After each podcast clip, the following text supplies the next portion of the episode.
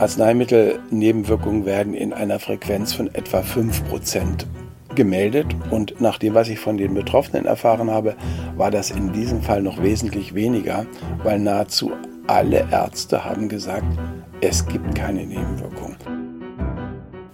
Sagt Erich Freisleben. Cicero Gesellschaft, ein Podcast von Cicero, das Magazin für politische Kultur. Diese Schicksale sind absolut bestürzend und jedes einzelne Schicksal ist eines zu viel. So sagte es Anfang März diesen Jahres nach fast zwei Jahren des Schweigens und Verharmlosens zum ersten Mal Bundesgesundheitsminister Karl Lauterbach in einem Interview mit dem ZDF Heute Journal. Gemeint waren die oft erschütternden Schicksale jener Menschen, die nach einer Impfung gegen das Coronavirus plötzlich Nebenwirkungen entwickelten. Nicht einfach Schwellungen rund um die Einstichstelle oder ein paar Tage Fieber. Es geht um Herzmuskelentzündungen, rheumaähnliche chronifizierte Schmerzen an Muskulatur und Knochen, lähmende Müdigkeit. Dennoch wird das Symptom weiterhin kleingeredet und Betroffene werden meistens alleine gelassen, zum Teil sogar öffentlich diffamiert. Just jene Menschen, die eigentlich alles richtig machen wollten. So sagt es mein heutiger Gast, der Berliner Hausarzt und Internist Erich Freisleben.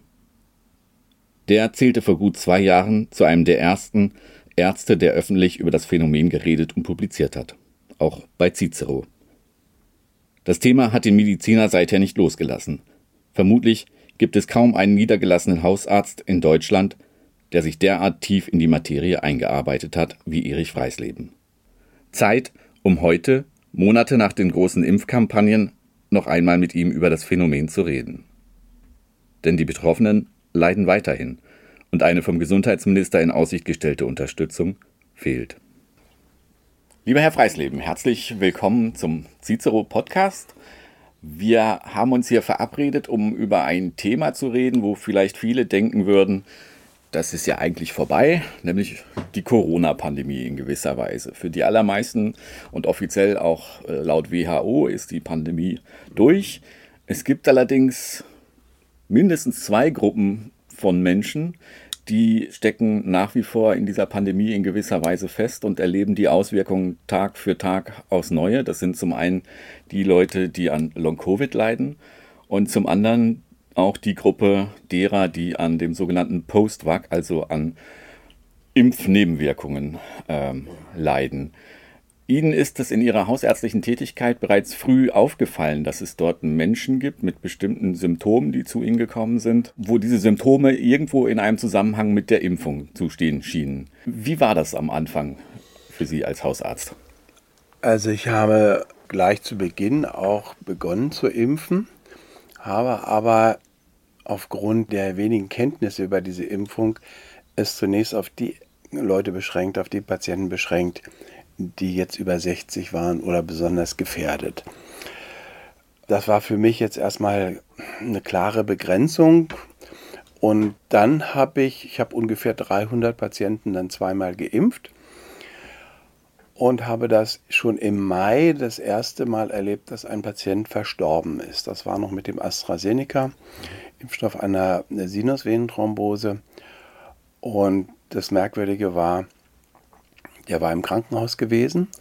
Er hatte also ähm, Thrombosen im gesamten Bauchbereich, in mehreren Arterien und war da mit einem gerinnungshemmenden Mittel entlassen worden nach sechs Tagen und entwickelte dann langsam Kopfschmerzen dann hatte ich ihn zum CT geschickt. MRT wollte er nicht, weil er eine Phobie hatte davor.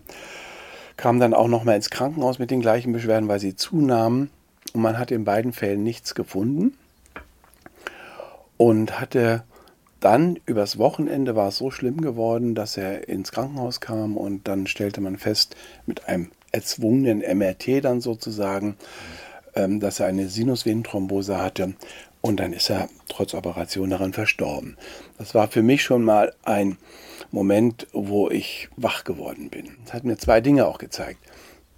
Das hat mir einmal gezeigt, ähm, dass wir so, äh, dass die Blutgerinnung alleine zu hemmen gar nicht ausreicht, sondern dass da offensichtlich ein entzündlich autoimmuner Prozess noch dabei ist.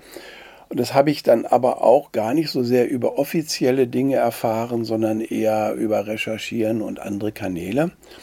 Und habe von da an äh, sehr wachsam darauf geachtet, Impfdatum, Beschwerden, Zusammenhänge und so weiter. Und da ist mir schon bis zum September schon 20 meiner eigenen Patienten untergekommen, die schwere Nebenwirkungen hatten. Wir wussten damals noch nicht so sehr viel über die Laborwerte, aber eine Auffälligkeit habe ich damals schon mal gefunden gehabt und habe das, was ich dann wusste darüber, in einer Zusammenfassung dem Paul-Ehrlich-Institut zugeschickt, auch der Arzneimittelkommission der Deutschen Ärzteschaft, habe aber keine Antwort danach bekommen.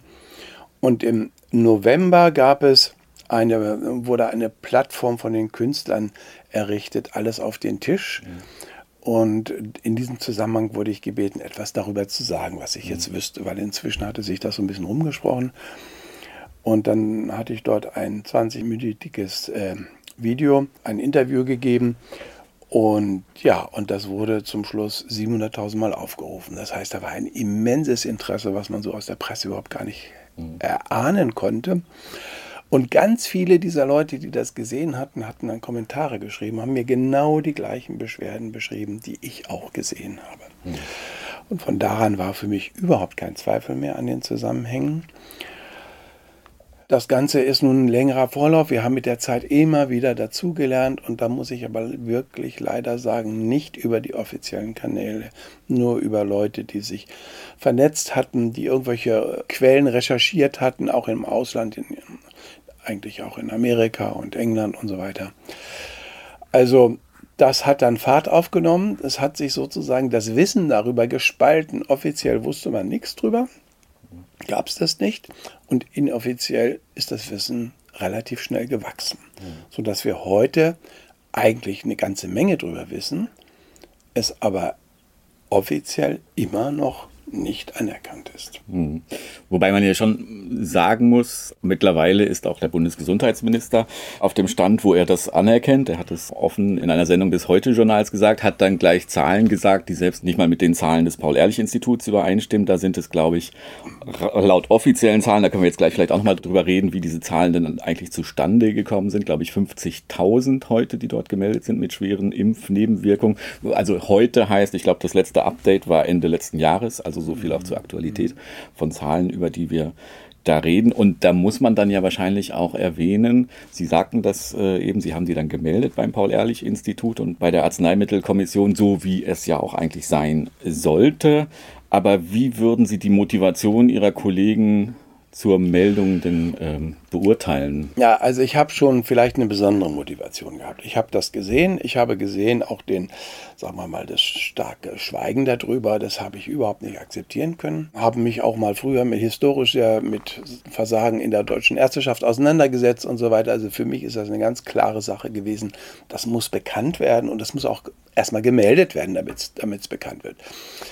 Zum Melden überhaupt. Meldefrequenz, da gibt es viele Untersuchungen darüber, Arzneimittelnebenwirkungen werden in einer Frequenz von etwa 5% gemeldet. Ja. Und nach dem, was ich von den Betroffenen erfahren habe, war das in diesem Fall noch wesentlich weniger, weil nahezu alle Ärzte haben gesagt, es gibt keine Nebenwirkungen.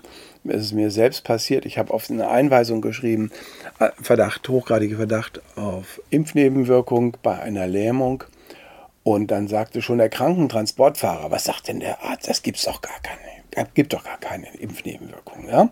Was ist das für ein Schwurbler oder sowas, ja? So ein Verschwörungstheoretiker oder sowas, ja? Und äh, so war die Stimmung, ja? Und so war die Stimmung und die Stimmung hat natürlich enorm dazu beigetragen, dass man es nicht wahrgenommen hat, auch die Kollegen nicht wahrgenommen haben. Ja, und die Meldefrequenz, da gibt's, die ist also extrem niedrig gewesen sicherlich dann noch niedriger als üblicherweise. Man muss auch sagen, es vernünftig zu melden dauert etwa 35 Minuten, 40 Minuten oder länger. Sie müssen die Chargennummer wissen, Sie müssen die Vorerkrankung wissen, Sie müssen mit dem Patienten nochmal telefonieren, den Ablauf genau, die Laborwerte und so weiter, das zusammentragen, wenn Sie es vernünftig melden wollen. Also das ist ein großer Aufwand gewesen.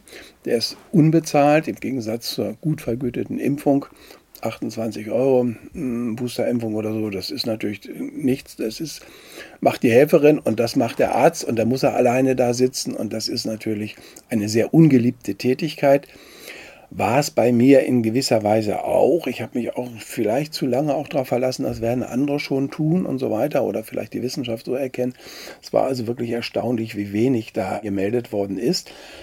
Was mit den Meldungen der Patienten passiert ist, kann ich nicht sagen, aber es gibt sicherlich beim Paul-Ehrlich-Institut sozusagen ein, eine Auswahl der, der Meldung, die, denen sie vertrauen und denen, denen sie nicht vertrauen.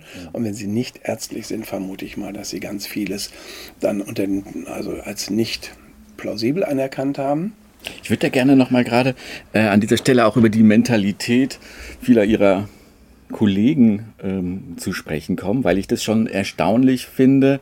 Also zum einen dieses Narrativ, was sie selbst äh, erlebt haben und was auch ich, als wir das erste Mal darüber berichtet haben, äh, in vielen Zuschriften erlebt habe, dieses es gibt doch keine Nebenwirkungen, wo ich mich schon erstmal frage, wie kann ein Mediziner davon ausgehen, dass, es, dass das jetzt das erste Medikament ohne Nebenwirkungen ist, was es weltweit äh, scheinbar zu geben scheint. Natürlich, wenn ich eine Impfung auf den Markt bringe oder welches Medikament auch immer, wird es auch Nebenwirkungen äh, in irgendeiner Form geben. Das zum einen und zum anderen diese Studien, äh, die belegen, dass nur in, in der Regel 5% aller Nebenwirkungen bei, bei neuen Medikamenten gemeldet werden. Da gibt es ja einige Studien, die weit vor Corona schon erschienen mm, sind. Ja. Die sind ja bekannt. Mm. Also wie kam es zu diesem vollkommen verqueren Narrativ?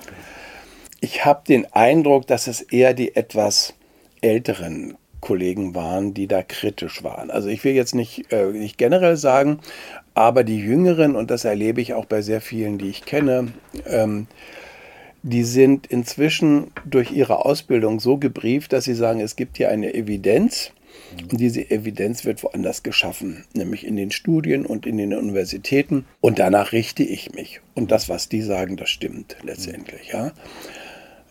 Das habe ich als völlig anders erlebt. Ja, ich habe dir noch die Zeit mitgemacht. Da wussten, also ich war auf einer infektiologischen Abteilung. Unser Chef, wir hatten die ersten AIDS-Patienten hier in Berlin. Wir kannten es, war, wir war völliges Neuland. Wir haben versucht herauszufinden, wie das Ganze zusammenhängt. Und es war ganz klar, dass wir die Verantwortung tragen, jetzt herauszufinden, was da los ist. Ja, das heißt eine ganz andere innere Haltung. Wir haben also quasi wie die äh, wie die Detektive gearbeitet Während man heute sagt, ach, das wird da oben schon vorbereitet. Mhm. Ja, und das, das setze ich jetzt unten durch. Ja, das ist also sozusagen ein Wechsel auch in der Mentalität und übrigens sehr stark gefördert auch in den Universitäten wird den Kollegen schon beigebracht, den jungen Kollegen beigebracht, wenn du das nicht machst, dann begibst du dich auf juristisches, unsicheres Land und du kannst einen Prozess kriegen und deine Karriere ist hin oder deine mhm. Existenz ist hin. Das heißt also, es ist auch eine Drohung dahinter. Das ist das eine.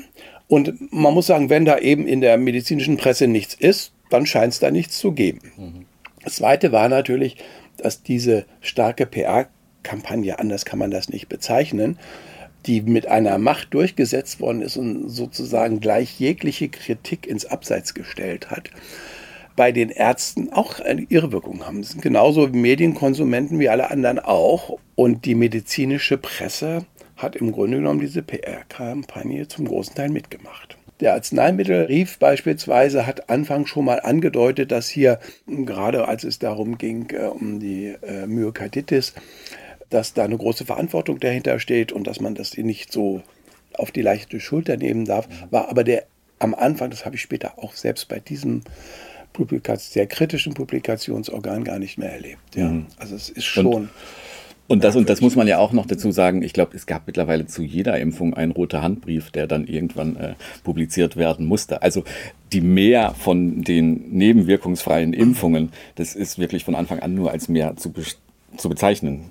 Ja, und da muss man dazu sagen, die Technik, die hat ja nichts mit den früheren Impfungen zu tun gehabt. Ist ja völlig neu. Ja. Ja. Aber vielleicht gleich auch nochmal. Ähm, äh, ja.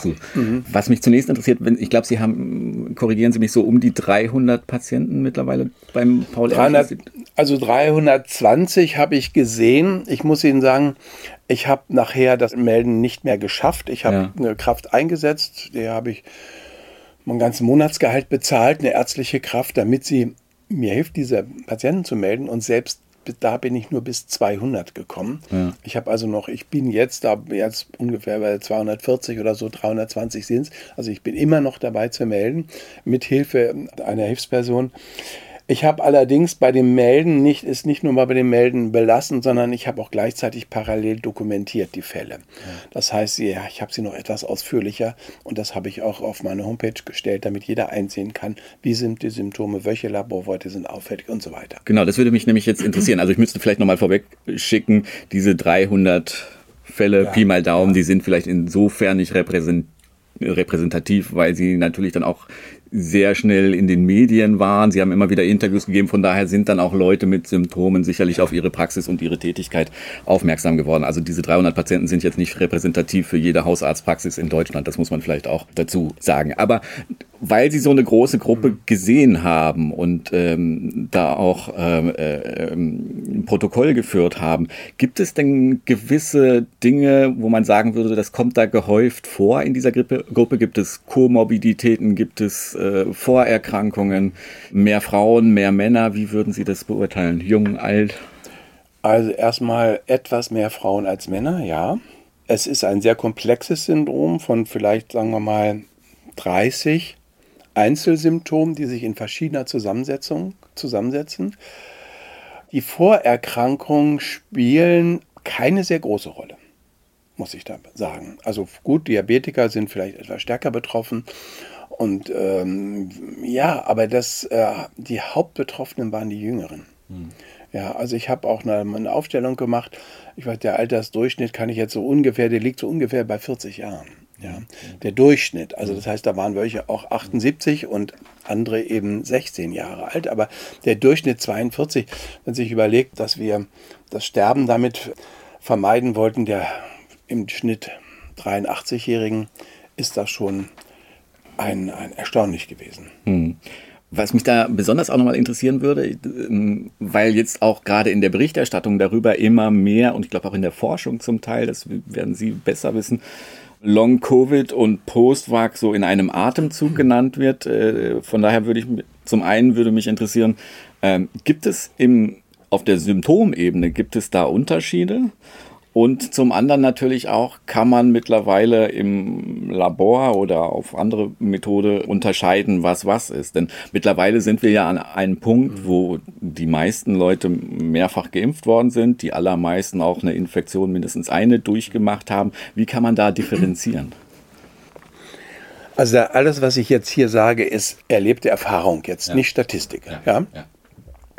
Ich habe gesagt, also ich habe äh, mal ausgerechnet, wie viele meiner Patienten ungefähr, meiner Stammpatienten, geimpft sein müssten. Ich habe eine große Doppelpraxis mit Durchschnitt fast 3000 Patienten gehabt. Also ich habe mal ungefähr gerechnet, oh, 1600 waren sicherlich geimpft, nicht bei mir, sondern überwiegend woanders.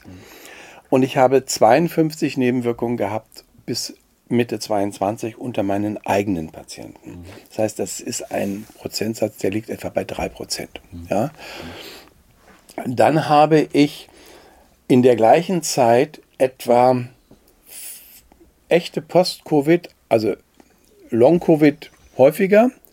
Das hat sich dann aber gegeben nach wenigen Wochen. Aber Post-Covid habe ich fünfmal erlebt.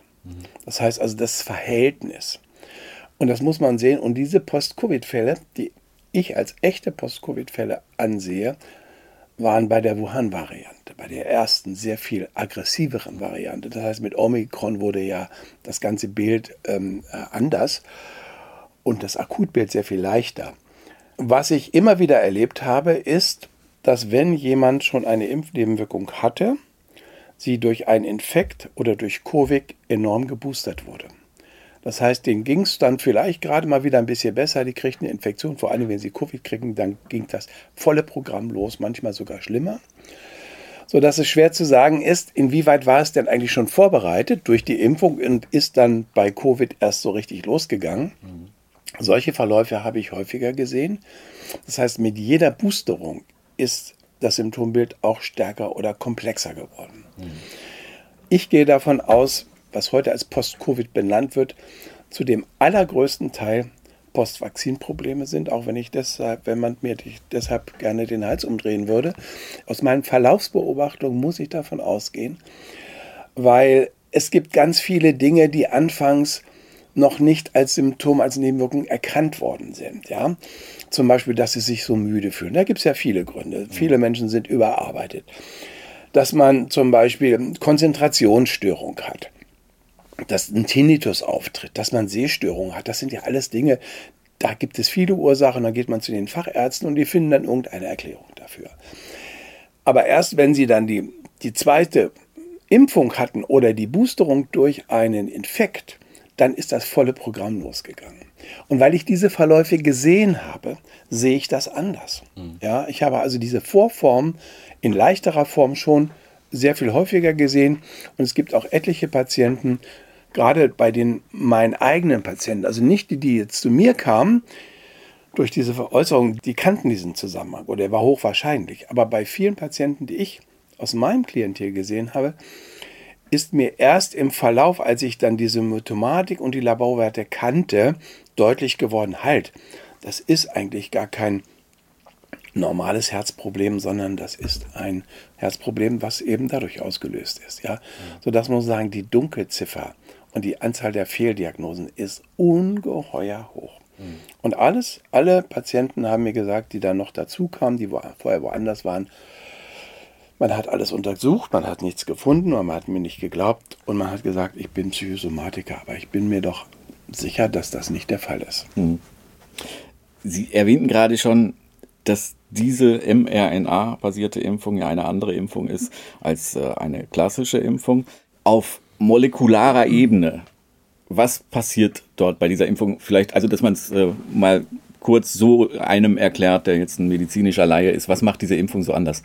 Also normalerweise, wenn Sie einen Infekt haben, und Corona ist, ist ein Allerweltsinfekt normalerweise gewesen, früher, ja, dann geht das über die Mundschleimhaut, über die Atemwege bis in die Lunge und bis dahin, in dieser Passage, sind schon die meisten angeborenen immunologischen Vorgänge gelaufen. Patienten, also das, das erworbene Immunsystem hat es noch nicht erfasst, aber das angeborene Immunsystem hat schon längst auf Alarm geschaltet und sozusagen die ganze Sache eingegrenzt. Das ist das Übliche und das ist auch das, was meistens dazu geführt hat, dass viele Leute gesagt haben, ich habe es durchgemacht, das war ja gar nicht so schlimm. Ja, weil eigentlich der Erreger in dieser Passage im Grunde genommen schon außer Gefecht gesetzt worden ist. Also problematisch an diesen jetzigen Corona-Erreger sind diese Spikes und zwar nicht die ganzen Spikes, sondern die, die S1-Untereinheit. Das ist eigentlich das Hochtoxische daran. Und das ist eben bei Leuten mit schlechten Immunsystemen zum Wirken, leichter zum Wirken gekommen und bei einigen Jüngeren auch, aber von der Anzahl halt sehr, sehr, sehr viel seltener. Und bei der Impfung ist es so, dass sie ja den Impfstoff in das Blutsystem reingegeben haben. Das heißt, sie haben oder in die Zellen reingegeben, sagt man. Teilweise ins Blut, teilweise überwiegend eigentlich Zielort waren die Zellen. Und da sind diese, die mRNA sozusagen eine Kopie dieses hochtoxischen Stückchens, ist in das Blut reingegeben worden. In der Erwartung, das Immunsystem kennt jetzt das und reagiert darauf. Das passiert auch zu einem Teil, das ist richtig, aber ähm, der Körper ist sozusagen durch diese Impfung gezwungen worden, etwas zu produzieren mit seinen Zellen, was er nie alleine freiwillig produziert hatte, nämlich einen Giftstoff. Ja? Und auf diesen Giftstoff soll er lernen zu reagieren. Das war so das ganze Prinzip. Man hat aber etwas noch geändert gegenüber dem Erreger. Man hat also Aminosäuren ausgetauscht beim Impfstoff und man hat auch eine, erstmal diese Nanopartikelhülle darum gegeben und außerdem auch noch, zumindest hat es die Wirkung, diese Impfung, dass das, dass das angeborene Immunsystem herabgesetzt ist. Mit der Folge, wahrscheinlich erwünschten Folge, der Körper wird in seiner Wachsamkeit herabgesetzt, damit er mehr Antikörper bildet. Also damit er es nicht spontan gleich kaputt macht. Das heißt also, man hat drei Dinge eingebaut, die also diese Spikes wirksamer und haltbarer gemacht haben, um die Immunantwort zu verstärken. So wird es jeweils zumindest erklärt. So, und was passiert jetzt mit diesen Spikes? Darüber gab es keine weder wissenschaftliche Untersuchung gab es auch keine Untersuchungen, keine Daten, die die Pfizer vielleicht hätte liefern können. Und es gab auch keine Begleituntersuchung. Aber wenn ich da gerade einhaken darf, es gab ja. da eine starke Meinung immer sehr früh, die äh, ja. propagiert wurde, dass die nämlich allenfalls ganz kurz im Körper ganz sind. genau. Wie ist da heute der Stand? Also woher diese Meinung, die ist eigentlich aus der Luft geholt, muss ja. man sagen, nicht? Weil äh, es hat ja keiner wissen können. Äh, man hat das einfach gesagt, ja, weil das ja, es ist ja so, Proteine werden ja sehr schnell abgebaut, also das wird ganz schnell abgebaut, Stunden oder sogar wenige Tage nur. Heute sehen wir zwei Jahre nach der Impfung noch massenhaft Spikes im Körper, die nicht rausgehen. Und das, aller, das wirklich katastrophal ist, die sind teilweise in den Immunzellen. Das heißt, die werden immer wieder nachgebildet. Der Körper kann die gar nicht so beseitigen und wir wissen noch gar nicht, die jemals rausgehen. Das ist eine absolute Katastrophe. Ja, weil, warum? Weil diese Spikes eine ganze Kaskade von, von Fehlregulation und Wirkung auslösen können. Jetzt ist es ja so auch, dass es da dazu auch langsam international erste Studien auch gibt, wo man dann sagen könnte, naja, das Meinungsbild unter Medizinern wird sich ja dann jetzt auch ein bisschen weiterentwickeln. Wie, wie erleben Sie da heute die, die Diskussion ja, unter Kollegen? Das ist leider noch gar nicht der Fall. Ähm, es ist so, ich habe die ersten schon nach einem Jahr, das war also Mitte 22, habe ich schon die ersten Untersuchungen, Gewebsuntersuchungen ja. ähm, mir machen lassen auf Spikes. Und zwar, das war auch nur über, ich sag mal, sogenannte unsaubere Kanäle. Nicht? Die haben, da haben ein paar Kollegen, ähm, vor allen Dingen Pathologen, auch wirklich ehrenswerterweise daran geforscht und haben immunhistologisch die Spikes nachweisen können im Gewebe, in den Gewebsproben. Und jetzt konnte man das nicht nur an der Leiche, sozusagen am Toten, sondern auch im Gewebe, das man gesunden entnommen hat, konnte man die Spikes nachweisen. Mhm. Indirekt durch, durch Färbe, durch spezielle immunologische Färbemethoden. Ich weiß nur von zwei Laboren, die das gemacht haben. Einen in Dresden und eins in Österreich. Ja, das heißt, sie mussten das Know-how haben und mussten wissen, dass es überhaupt den Verdacht gibt, dass sowas passieren könnte, um so eine Untersuchung auszulösen. Und das habe ich damals gehabt und das habe ich in zwei Fällen relativ schnell auch eine Nachricht gekriegt, ähm, dass das nachgewiesen wurde im Gewebe. Hm. Einmal in, in, in einer Ausschreibungsgewebe, gynäkologischen Ausschreibung, das zweite Mal in einem Lymphknoten. Das hat mich schockiert. Hm. Ja, und ähm, ich habe offiziell nichts darüber gelesen. Dass man das jetzt weiter untersuchen kann, ist relativ neu. Ich weiß es ungefähr seit ähm, April diesen Jahres, dass es im Plasma und im Serum nachgewiesen werden kann, die Spikes und ähm, dass sie in den Immunzellen nachgewiesen werden können.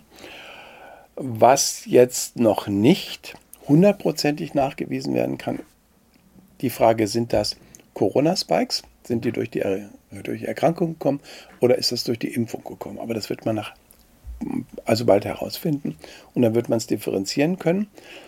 Und dann glaube ich, wenn man dann tatsächlich mal daran gehen würde, die sogenannten Post-Covid-Fälle daraufhin zu untersuchen, würde man große Überraschungen erleben. Hm. Reden wir vielleicht mal über die Betroffenen. Ich meinte ja am Anfang, es gibt leider zwei Gruppen von Menschen, für die geht diese Pandemie scheinbar nie zu Ende. Wie erleben Sie die Verzweiflung? Also man hört zum Teil von Fällen, die von ihren Krankenversicherungen ausgesteuert worden sind, äh, von, von ewigen Rechtfertigungen, die sie täglich ähm, geben müssen. Und teilweise muss man sich als, als Querdenker verleugnen lassen. Äh, und das in einer Situation, wo man ein extremes, subjektives, wie auch objektiv nachweisbares Leiden hat. Wie, wie erleben Sie diese Patienten? Ja, es sind ja erstmal die Patienten, die Ja gesagt haben zur Impfung, sind ja nicht die Nein gesagt ja. haben. Nicht? Das ist ja gerade erstmal der große Unterschied.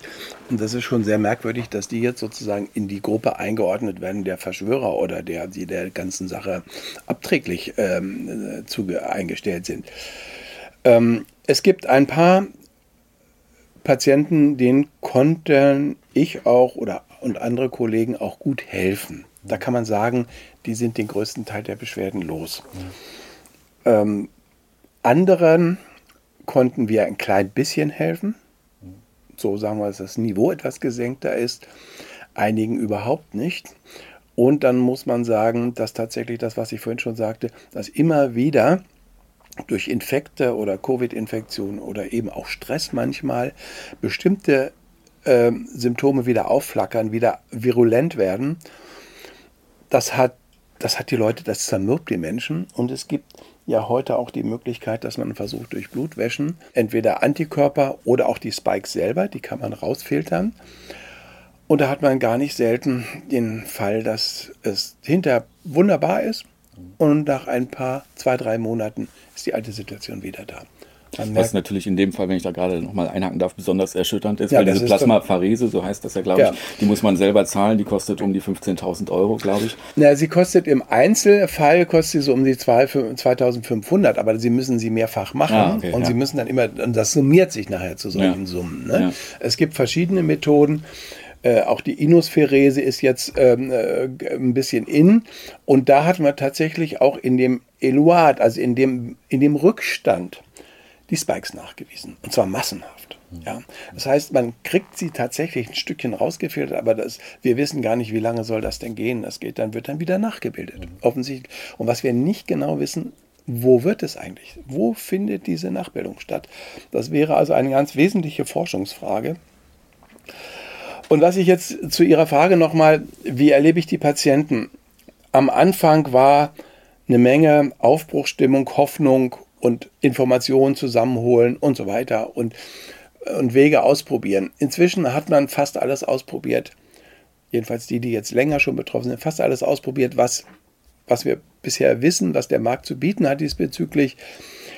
Und sie, jetzt kommt eine gewisse Ernüchterung. Ja, wir schaffen zwar, es geht, ich kann wieder so einigermaßen vielleicht meine Kinder versorgen oder vielleicht sogar arbeiten. Das wäre noch ein Glücksfall fast. Aber ich bin nicht mehr ich selber. Ich bin nicht mehr der, der ich jemals war und, und habe, sehe auch inzwischen, ich werde es nicht wieder.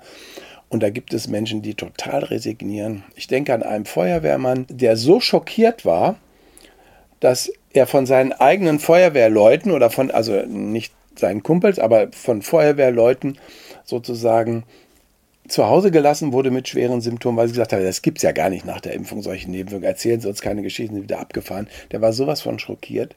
Für den ist ein Weltbild zusammengebrochen. Der hat von Suizid geredet und weiß ich was. Also es gibt Menschen, die haben wirklich fast abgeschlossen.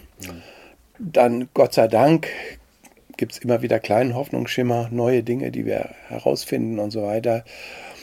Und es ist ganz wichtig, die, ähm, den, auch die Menschen heute zu begleiten, also nicht nur nach dem tollen Mittel zu suchen, sondern alle Register zu ziehen, um da eine Besserung sozusagen allmählich zustande zu bringen. Und ich denke, es gibt auch immer ein Stück Hoffnung, also für viele gibt es eine Hoffnung, weil ich denke, dass der Körper auch irgendwann an einem bestimmten Punkt mit seinen natürlichen Regulationsmechanismen sozusagen die Oberhand gewinnen kann. Mhm. Aber das trifft nur auf einige zu, nicht auf alle. Mhm. Was sind denn Ihrer Meinung nach so die Therapien der Wahl gerade? Also ich weiß, es gibt ja äh, an der Universitätsklinik Marburg gibt es diese, ja. diese Ambulanz, die sich explizit mit diesen Fragen auseinandersetzt. Ich glaube, was man da jenseits von bestimmten Medikamenten empfiehlt, äh, ist eine gewisse Ernährungsumstellung. Ähm, sind, ist das schon das, das Ganze, was man machen kann? Oder? Ja, ja, man muss, man muss ja den Hintergrund kennen. Man muss, muss man nur mal vorausschicken. Also man muss einigen Kollegen auch wirklich zugestehen oder vielen Kollegen, das Fatale ist an dieser Geschichte, dass sie mit dem normalen Screening, mit dem normalen Laborscreening nichts finden. Mhm. Und das ist wirklich na, was Außergewöhnliches. Mhm. Das Erste, was eine große Rolle spielt, ist, dass die Spikes in die kleinsten Gefäße gehen, also in die Kapillaren, dort Defekte bilden, das Immunsystem reagiert darauf, da werden, entstehen kleine Wunden. Ähm, das heißt, die Mikrozirkulation ist gestört und die Mikrozirkulation können Sie normalerweise nicht messen. Sie können zwar die Atemfrequenz messen und Sie können auch den Sauerstoffgehalt messen, aber Sie können nicht messen, ob die kleinsten Gefäße, ob dort eigentlich der Durchfluss gut genug ist. Und deshalb wird vieles nicht erkannt. Ne? Wenn, der, wenn der Patient sagt, ich habe einen Druck im Herzen und ich habe und, und das EKG ist in Ordnung und wenn ich eine Lungenfunktion mache und die ist, hat genügend Sauerstoff, dann denkt man ja, da ist da nichts. Aber wenn man dieses Symptom kennt, dann weiß man das. Da ist zum Beispiel die Blutverdünnung wichtig. Da ist im Anfangsstadium zumindest, hat Cortison gut geholfen bei vielen Patienten. Da konnte man schlagartig merken, die können wieder durchatmen. Leider ist das, hängt das davon ab, wie, wie der Prozess weitergeht. Ja? Das ist ein äh, wichtiger Punkt.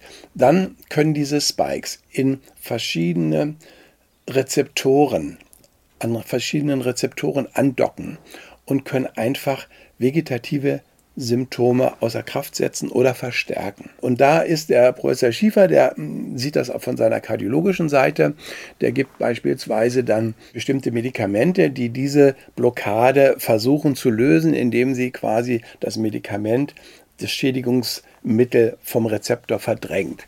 Das kann man hm, versuchen, das kann in einigen Fällen auch ein bisschen helfen. Das führt jetzt zu dem Thema agonistische Antikörper. Das sind eine seltene Form von Antikörpern, die man im, im normalen Bluttransfusionskollektiv zu 3% findet und bei den Impfgeschädigten fast zu 70, 80 Prozent.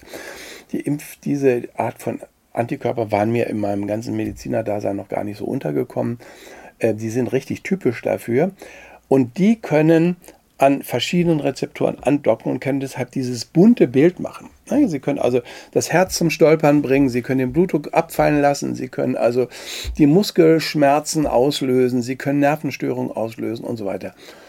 Dann gibt es einen weiteren wichtigen Punkt, das ist das Mastzellsystem. Das Mastzellsystem ist sozusagen unser Abwehrsystem. Wenn Sie jetzt irgendwas nicht vertragen oder eine Allergie haben und die Nase läuft, also dann sind die Mastzellen aktiv und diese Mastzellen können auch sozusagen einen anaphylaktischen Schock aus, auslösen. Und diese Mastzellen sind bei, weiß ich nicht, 70, 80 Prozent der Fälle aktiviert. Das heißt, da reichen kleine ein bisschen Stress oder irgendwas und sofort gehen diese Mastzellen und schmeißen Histamin und Zytokine raus und diese Zytokine wiederum beeinflussen das Immunsystem und hm, schaffen eine Chaos-Situation im, im, im äh, Körper. Das nächste ist das Immunsystem. Also das Immunsystem ist, da sind die, das angeborene Immunsystem, die, das Interferon Gamma ist bei fast allen erniedrigt. Das heißt, da ist eine vermehrte Infektanfälligkeit mit erklärt. Und ähm, außerdem habe ich gefunden, dass bei fast 90 Prozent der Fälle die sogenannten zytotoxischen Zellen, das heißt, sind eine Art Killerzellen, die Erreger beseitigen sollen, und das heißt, Erreger befallene Zellen beseitigen sollen, dass diese Zellen erniedrigt sind, weil sie im Körper ständig verbraucht werden. Das heißt, wir haben im Körper einen ständigen Kampf gegen diese Spikes, so interpretiere ich das. Und deshalb sind die erniedrigt, deshalb können die auch gar nicht richtig hochkommen. Das heißt, wir haben eine Chaos-Situation. Die ist mal schlimmer, die, ist, die kann mal ein bisschen leichter sein, die kann aber schlimmer werden, aber die wird grundsätzlich häufig nicht mehr aufgelöst. Hm. Wenn wir die Debatte mal hm, sowohl von der medizinischen Seite als auch von der gesellschaftspolitischen Seite mal in die Zukunft versuchen zu verlängern. Also Karl Lauterbach, den ich ja anfangs schon erwähnt hatte, hat ja in Aussicht gestellt, es möge da möglicherweise eines Tages, ähnlich wie einst bei Contagan eine Stiftung geben, äh, wo die Hersteller sich mit dem mit der Regierung zusammentun und da zumindest äh, Schadensersatz leisten werden. Damit sind aber auch die Symptome noch nicht vom Tisch und bis dato, soweit ich weiß, ist da ja auch nichts geschehen. Wie, wie sehen Sie diese Debatte und den Erkenntnisgewinn und vielleicht eines Tages auch die Chance auf eine Therapie, die wirklich helfen kann? Ich kann das jetzt von, vom juristischen her nicht beurteilen, aber ich weiß nun, das wissen wir ja alle, dass die Hersteller freigestellt sind von Haftung. Und wie weit man sie dann nochmal dennoch in der Haftung kriegen kann, das weiß ich nicht. Und vor allen Dingen die Information, die haben ja, die haben ja ausgehandelt, dass sie 55 Jahre ihre ganzen Unterlagen gar nicht, gar nicht preisgeben müssen. Das ist ja eine katastrophale Situation. Und Pfizer hat ähm, vor ein paar Jahren mal die, die, die höchste Strafsumme zahlen müssen wegen äh, Mogeleien. Nicht? Und es ist, das muss man ganz einfach sagen, Hightech-Medizin mogelt, muss mogeln. Das ist für die ein Verkaufsmuss. Ja? Genauso wie sie, sagen wir mal, Zuckerprodukte äh, schön, also da geben sie ein bisschen Vitamin C dazu, damit sie die besser verkaufen können. Ja? Damit das Gesundheitsbewusstsein sozusagen äh, lahmgelegt wird. Und so ist das. Und das wissen wir ja. Das ist ja sozusagen ein Kampf die ganze Zeit. Ähm, deshalb gibt es ein Cochrane-Institut, was sozusagen versucht, Spreu von Weizen zu, zu trennen. Ja. ja. Das ist in diesem Fall völlig außer Kraft gesetzt. Ja, und ich muss auch sagen, ich verstehe überhaupt nicht, warum unsere Sicherungsorgane, die wir da haben, dermaßen nachlässig sein konnten und das so verhandeln, so durchgehen lassen konnten. Auf, auf Jahre einen Impfstoff bestellen, das sind alles Dinge, die, die, die sind fachlich für mich überhaupt nicht nachvollziehbar. Ja. ja. Da kann ich jetzt also wirklich, das, das, das ist ein juristisches Thema. Mein Eindruck ist, wir haben eine Grenze überschritten mit dieser Impfung. Wir haben dem, die Zellen, die natürlich unseren Körper, natürlich naturgegebenen Körper gezwungen, etwas gegen seinen Willen zu tun. Ja? Auch wenn man das jetzt erstmal äh, gewisse Rechtfertigung dazu hat, ähm, erlebe ich das jetzt so, dass wir eine Grenze überschritten haben, die wir entweder nicht gewusst haben, das will ich mal hoffen, dass wir es nicht gewusst haben, und dann muss ich sagen, wir sind mit der Gentechnologie ein paar Schritte zu weit gegangen. Mhm. Und, und es ist enorm wichtig, diesen Punkt zu klären, mhm. weil die Pharmaindustrie steht schon in den Startlöchern und möchte mit mRNA jetzt weiter experimentieren und weiter arbeiten, weil das Schöne ist, dass sie bei mRNA das so schön schnell produzieren können Sie können diese Gensequenzen schnell ablesen, Sie können das ganz schnell produzieren vom Reißbrett. Das geht, das wäre sozusagen ja ein wunderbares Mittel, wenn es nicht so gefährlich wäre. Und was wir überhaupt nicht wissen, wir gehen mal davon aus, und ich hoffe, dass es so ist, dass die Menschen, die nicht spüren, dass diese Prozesse nicht in Gang gesetzt worden sind. Aber wissen tun wir es nicht. Wir wissen nicht, ob nicht dieses eine oder andere beispielsweise am Immunsystem oder sowas längere Zeit geschädigt ist. Wir wissen nicht, ob nicht durch irgendeinen Trigger wieder etwas ausgelöst werden können. Also was wir dringend brauchen, ist jetzt eine vernünftige Begleitforschung und zwar die abgekoppelt ist von der Wissenschaft, die bisher sozusagen nur der Politik gefolgt ist. Hm. Jenseits der Begleitforschung brauchen wir ja sicherlich auch eine gute Begleitung der Leute, die aktuell ja. leiden. Ich erwähnte gerade beispielsweise diese Ambulanz in Marburg. Ich hatte mir jüngst einen Vortrag von Professor Schiefer angehört. Der spricht selbst davon, dass zwischen äh, dem, sagen wir zunächst mal subjektiven, meistens ist es ja nicht mehr feststellen, hier stimmt etwas nicht, bis hin zu einem Termin an dieser Ambulanz in Marburg über ein Jahr vergeht. Also was einfach da schon mal dokumentiert, wie viele Menschen dort verzweifelt sind und anrufen und, und leiden und warten. Was empfehlen Sie Menschen, die äh, unter diesen Symptomen leiden? Ich kann Ihnen nur empfehlen, es gibt Selbsthilfegruppen und die Selbsthilfegruppen haben relativ viel schon recherchiert. Das ist natürlich auch nicht alles das Gelbe vom Eis, gibt dann unterschiedliche Ansichten, alles Mögliche. Aber immerhin, für die, die das Nichtwissen ist so groß, dass man wirklich sagen muss, sie sollen sich auf die Laienebene begeben, da sind sie besser bedient. Mhm. Das ist tragisch, aber so ist es. Mhm. Ja? Und ähm, ich finde, dass das Unmögliche daran ist, dass wir dadurch, dass wir das so unter, dass das so unter der Decke gehalten wird, wird vielen Menschen überhaupt nicht geholfen. Im Übrigen auch mit Post-Covid nicht. Und jetzt kommen wir nochmal zu der Frage der Ähnlichkeit. Die Ähnlichkeit ist schon sehr groß. Meine Vermutung ist, ist Vermutung, dass Postvakzin anhaltender und schwerer zu therapieren ist auf die Dauer. Ja, aber Post-Covid kann auch sehr schwer verlaufen. Und äh, die ganzen Dinge, die, was ich gerade erklärte mit den Spikes und mit dem Mastzellsystem und dem Immunsystem und vor allen Dingen den Mitochondrien, das sind ja die, die Kraftwerke in den Zellen, die zu diesem, äh, wenn, die, äh, wenn die nicht richtig arbeiten, dann kommt es zu diesem Fatigue-Syndrom, zu dieser grauenhaften Müdigkeit. Ja? Ähm, und ähm, das sind ja alles Dinge, die, die wissen wir zum, zu einem großen Teil und wir können zumindest Dinge geben, die das Ganze abdämpfen. Wir können das äh, Mastzellsystem runterdämpfen. Wir können versuchen, die Immunität zu stärken. Wir können Q10 und Stoffe geben, die Mitochondrienfunktion verbessern. Es gibt durchaus einiges zu tun, aber wenn darüber geschwiegen wird, dann wird nicht mehr diesen Menschen geholfen, denen man eigentlich helfen könnte.